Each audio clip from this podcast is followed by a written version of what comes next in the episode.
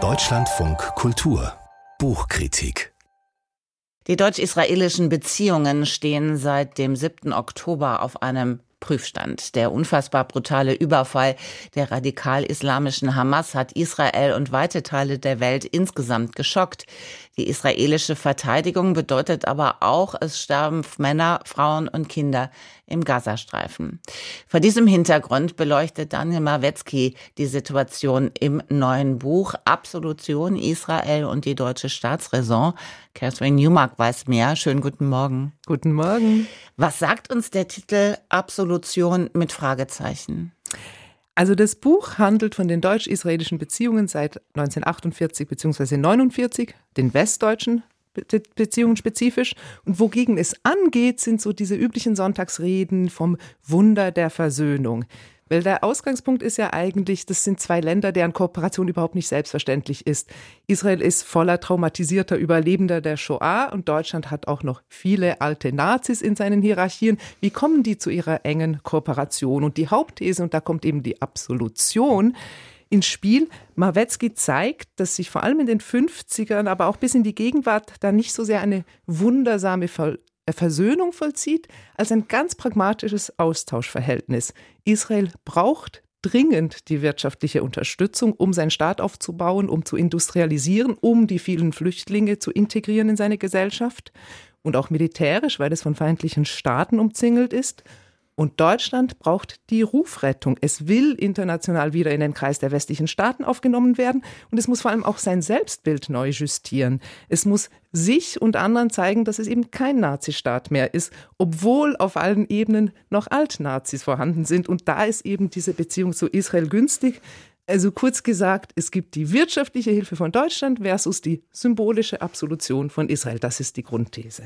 Der Autor beginnt also seine Bestandsaufnahme in den 50er Jahren und welchen Zeitraum nimmt er insgesamt in den Blick? Also im Prinzip bis heute, wobei es ist klar, der Kern des Buchs sind die Jahre 1952 bis 1967. Das ist auch der Zeitraum, wo Mawetzki sehr viele Archivmaterialien ausgewertet hat des Auswärtigen Amtes.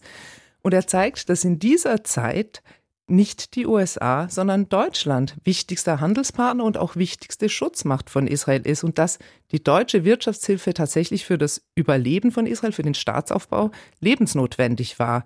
Es gab die Reparationszahlungen, zu denen sich Deutschland 1952 verpflichtete und dann gab es eben ab den mittleren 50er Jahren auch eine militärische Kooperation, Waffenlieferungen und die waren total zentral und er geht so sehr ähm, engmaschig an den beiden zentralen Figuren entlang, David Ben-Gurion und Konrad Adenauer, die beiden Gründungspremierminister, und wie die eben durchaus pragmatische Politik betrieben, um ihre eigenen jeweiligen Interessen durchzusetzen. Einerseits das Überleben von Israel, das wirtschaftliche, und andererseits das moralische Ansehen von Deutschland wieder durchzusetzen in der Welt. Und was ist mit der Zeit danach? Ja, also die, das Buch wird dann weniger dicht, weil er dann nicht mehr sozusagen direkt so nah an den Archivquellen ist.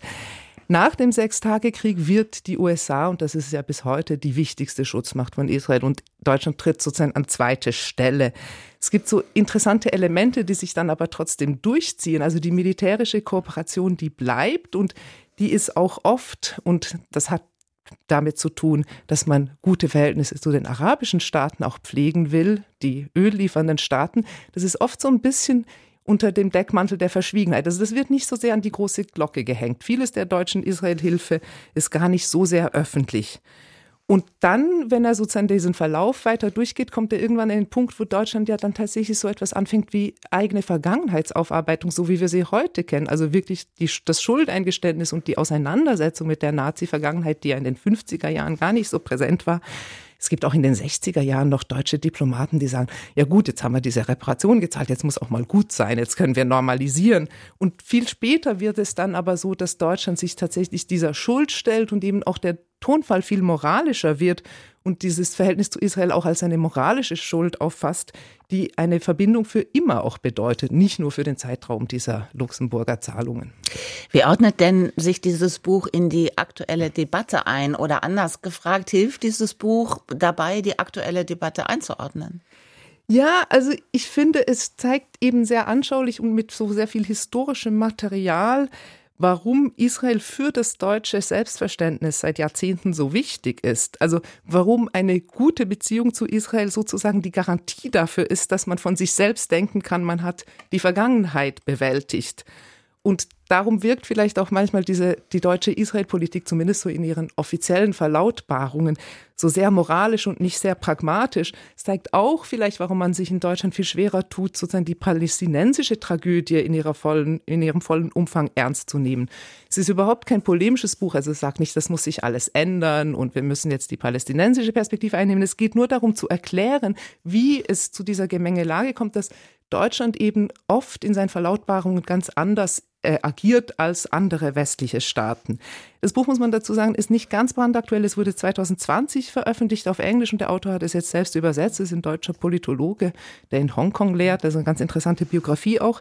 Und was den aktuellen Krieg betrifft, hat er so ein kleines Postskript noch hinzugefügt, wo er sehr viel Kenntnis hat und auch viel Verständnis für diese Tragödie, die sich da abspielt, aber wo er eben auch die auswegslose Situation relativ klar beschreibt, in die sich die beiden sozusagen Seiten verwickelt haben. Catherine Newmark stellt Daniel Mawetzki vor und Absolution, Fragezeichen, Israel und die deutsche Staatsräson. Das Buch aus dem Wollstein Verlag gibt es für 22 Euro.